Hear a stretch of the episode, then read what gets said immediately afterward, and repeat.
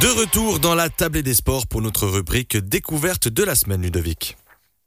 Oh, excuse-moi. Il n'y a pas de souci, Bastien. Effectivement, euh, rubrique découverte, une rubrique pleine d'adrénaline, puisqu'on va parler ski freestyle. Le rider de trois tours, Mathis Crétenant, s'est envolé pour la Nouvelle-Zélande la semaine dernière.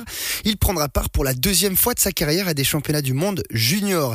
Il s'agira de la grosse échéance de la saison pour le Chablaisien, mais une échéance qui arrive alors que la saison estivale n'est toujours pas terminée. Les chaleurs de la semaine dernière peuvent en attester. Les derniers mois ont donc été tournés vers un entraînement intensif, mais problème, les lieux où trouver la neige se font rares. Il a donc euh, fallu finaliser les détails sur euh, un airbag, l'airbag Lesnou. À l'aube de partir à l'autre bout du monde, nous sommes allés à la rencontre de Mathis Crétenant.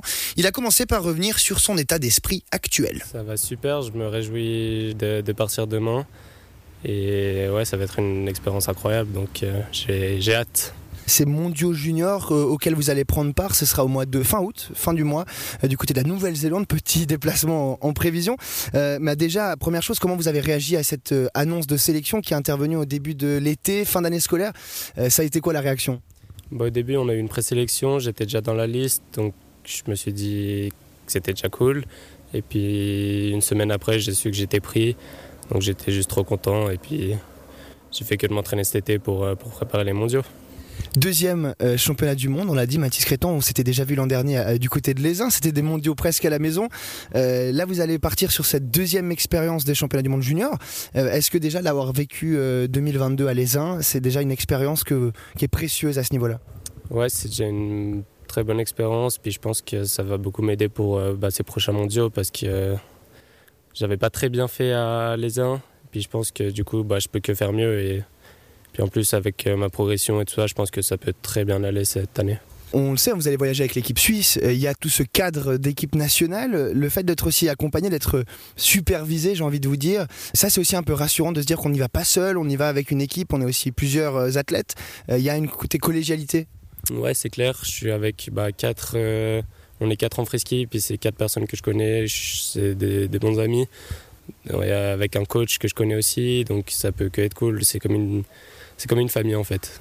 Et puis ce qu'il faut dire aussi cette année, c'est que c'est assez particulier. C'est des championnats du monde qui se tiennent très très tôt dans la saison. On en sera fin août. Euh, L'hiver, en tout cas en Suisse, n'aura pas encore débuté. Euh, c'est des mondiaux qui auraient dû se tenir en Russie, mais euh, en fonction du contexte actuel, ça s'est déplacé. Ça, comment vous l'appréhendez le fait que ces mondiaux se tiennent aussi tôt dans la saison, fin août? C'est quelque chose d'assez particulier. Ouais, c'est assez particulier, mais j'ai quand même pu m'entraîner pas mal sur l'airbag cet été. J'ai pu aller à Zermatt. Je pense que c'est clair que c'est pas autant facile que si c'était en fin de saison ou au milieu de la saison, mais je pense que ça va le faire. On parlait de tout à l'heure hors micro de Saasfe qui était à l'époque quand même la capitale du, ski d'été. En tout cas, beaucoup d'équipes nationales venaient l'été pour s'entraîner. Cette année, euh, en tout cas déjà depuis deux ans, c'est ce que vous me disiez, c'est fermé. Euh, il y a d'autres euh, solutions comme Zermatt, vous l'avez mentionné, mais c'est vrai que on perd petit à petit des outils importants pour ça. D'autant plus avec ces mondiaux qui arrivent tôt. Est-ce que vous sentez quand même prêt d'avoir un contact avec la neige qui est assez important? Ouais, je- bah surtout qu'on a une semaine, euh, une bonne semaine et demie avant les compétitions pour pouvoir se, un peu se remettre dans le bain, reskier un petit peu, puis avoir la sensation de la vraie neige quoi, sous les skis. Donc euh, ça c'est déjà un, un bon avantage aussi. Et puis aussi de se dire qu'on commence la saison par une grosse échéance, si ce n'est peut-être la plus grosse de la saison.